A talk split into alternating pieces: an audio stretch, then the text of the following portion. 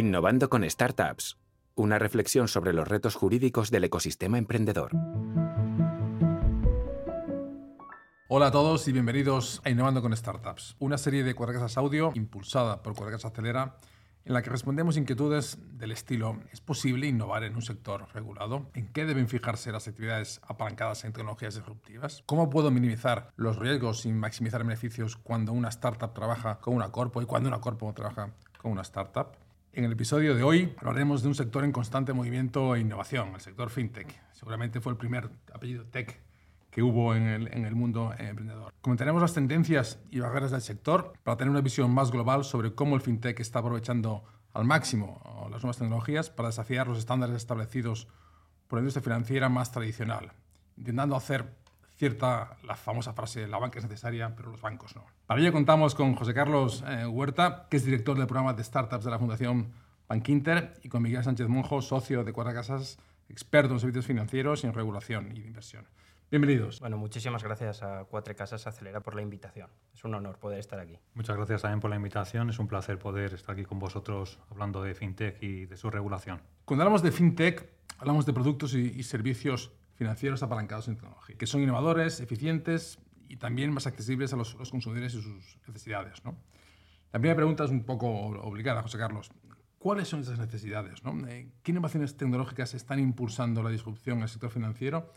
¿Y cómo están las startups fintech adaptándose a ellas? Bueno, yo creo que todos hemos vivido los cambios en los últimos años en, en, tecnología. ¿no? Vivimos en un mundo cada vez más conectado, todos tenemos nuestros teléfonos móviles que nos permiten acceder a cualquier tipo de producto o servicio a través suyo eh, y prácticamente en dos clics. ¿no? Eso ha traído consigo que, que, vivamos en un mundo con unos hábitos cambiantes. Uh -huh. Y muchas veces las startups tecnológicas y las fintech vienen a, a, dar solución a esta serie de cambios.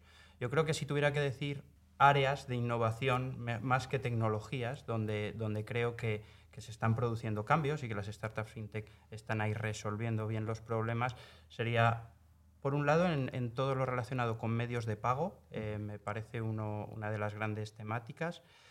Eh, y otro punto muy importante también es el de la financiación de circulante en comercios electrónicos o en, en modelos de negocio eh, tecnológicos, eh, más, más modelo startupero. Y, y, bueno, luego tecnologías tipo Buy Now, Pay Later, este tipo de tecnologías también están siendo una gran uh -huh. tendencia. Y también no puedo dejar, aunque no sea fintech exactamente, toda la parte de Big Data. Creo que es muy interesante yeah. el cómo estamos tratando de dar mejores productos y mejores soluciones a los clientes adaptando el producto o el servicio que le damos gracias al mejor conocimiento de ese cliente que tenemos a través del Big Data. Interesante. Nos hablas de, de tendencias, José Carlos. Cierto que el sector fintech es un sector muy competitivo, pero también delicado y sensible. ¿no? Eh, por lo que innovar en este sector no, no, es fácil. ¿no? A tu juicio, ¿cuáles son los principales retos que enfrentan las startups fintech hoy en día y cómo pueden superarlos? Yo creo que el principal reto, lo hemos mencionado, lo has mencionado al principio, es la regulación. ¿no? Hay que adaptarse a la regulación existente para, para poder eh, estar en este sector. Al final, el, el dinero es un tema complicado, es un tema sensible y si quieres trabajar en el sector fintech te tienes que adaptar a la regulación vigente. Después, creo que, que otro de los grandes eh, ámbitos eh, que tienen que tener las, las startups eh, que están en este sector es que se tienen que saber adaptar rápido. Porque al final tienen grandes competidores, como son los bancos, mm. entidades que tienen recursos financieros, que, que, van a estar detrás de ellos y cuando vean que hay una innovación que realmente o un producto nuevo es lanzado al mercado, rápidamente eh, se dirigen y tratan de competir contra ellos. Lo que sí que hacen las startups mejor que los bancos es llevarles la delantera, porque no tienen legacy uh -huh. y no tienen eh, esa forma de, de, atacar al cliente de una forma más conservadora como tienen los bancos, porque siempre tienen que salvaguardar su imagen de marca. ¿no? Sí, sí, además tienen menos riesgos también las startups. Obviamente. Eh, Miguel, tú aquí como experto en la materia, ¿acompaña la regulación al desarrollo de esas innovaciones de forma ágil o supone realmente un, freno a ellas? Pues en primer lugar tenemos que tener en cuenta que la regulación es neutral en cuanto al uso de tecnología. Es decir, la regulación es la misma con independencia de que la entidad haga un uso más o menos intenso de, de tecnología. Eso pues, permite en algunos casos una mayor flexibilidad para desarrollar ciertos modelos de negocio.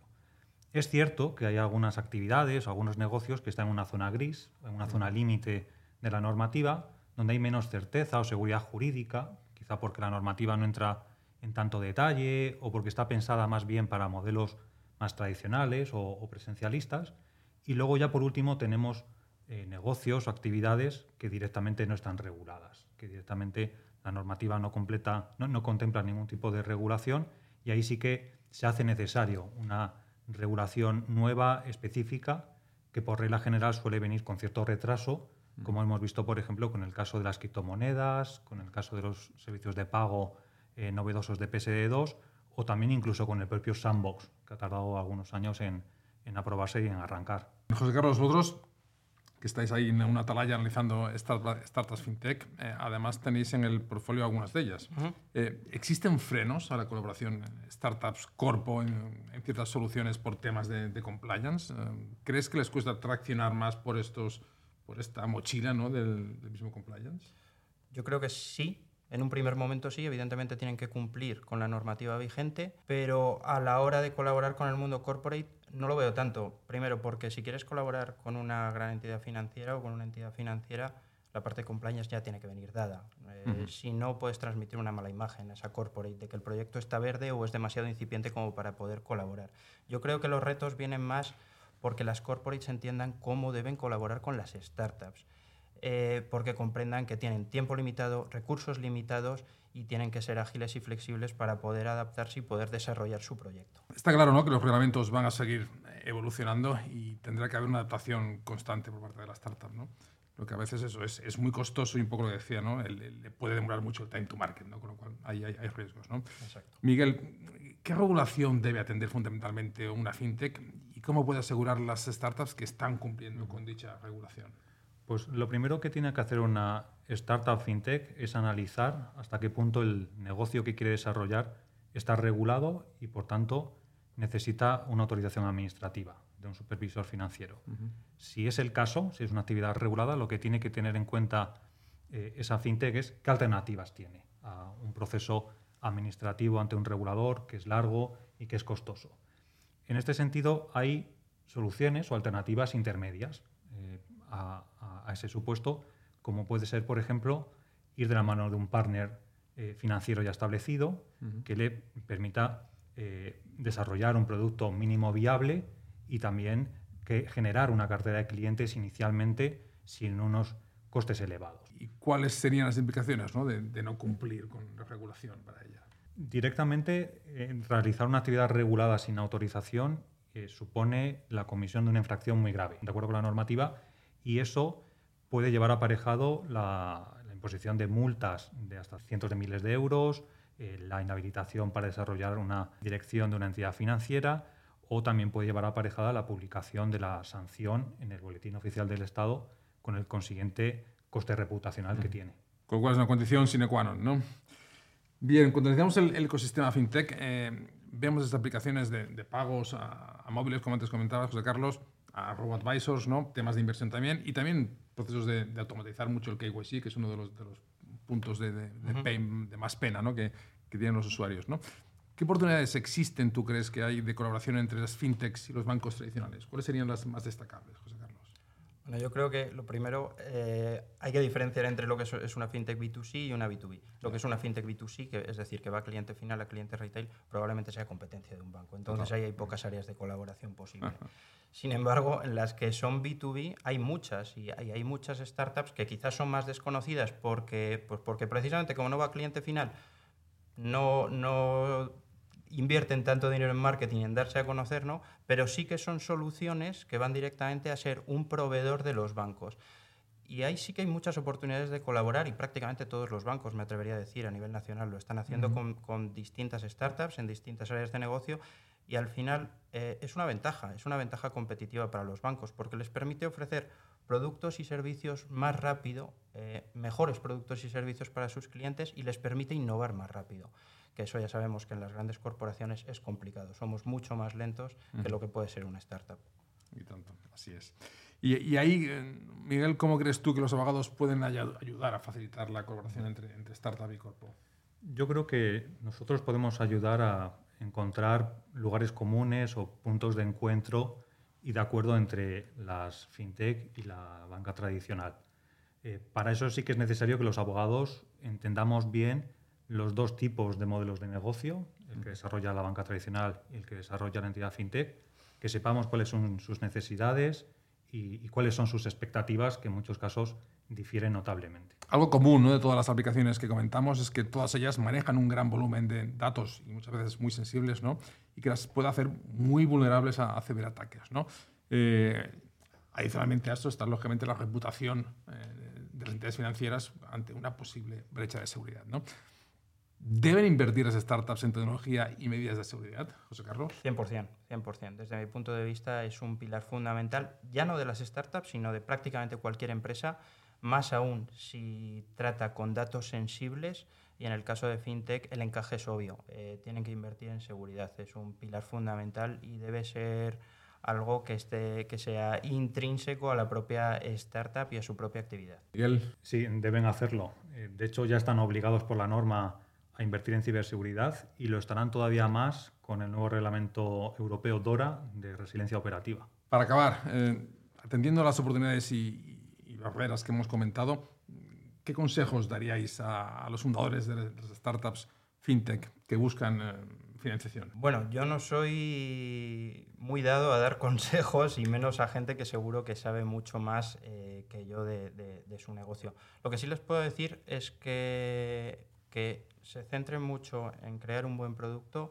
que se centren también en que ese producto cumple con la normativa vigente, porque si no, eso les va a dificultar mucho el, poder seguir adelante con el proyecto, pero sin ningún lugar a dudas que nunca olviden que uno de los principales puntos es vender. Es vender porque las métricas de ventas, de tracción, eh, son fundamentales para poderte dirigir a los fondos de Venture Capital y obtener la financiación necesaria para llevar a cabo el proyecto. Y más en estos días, ¿no? Totalmente.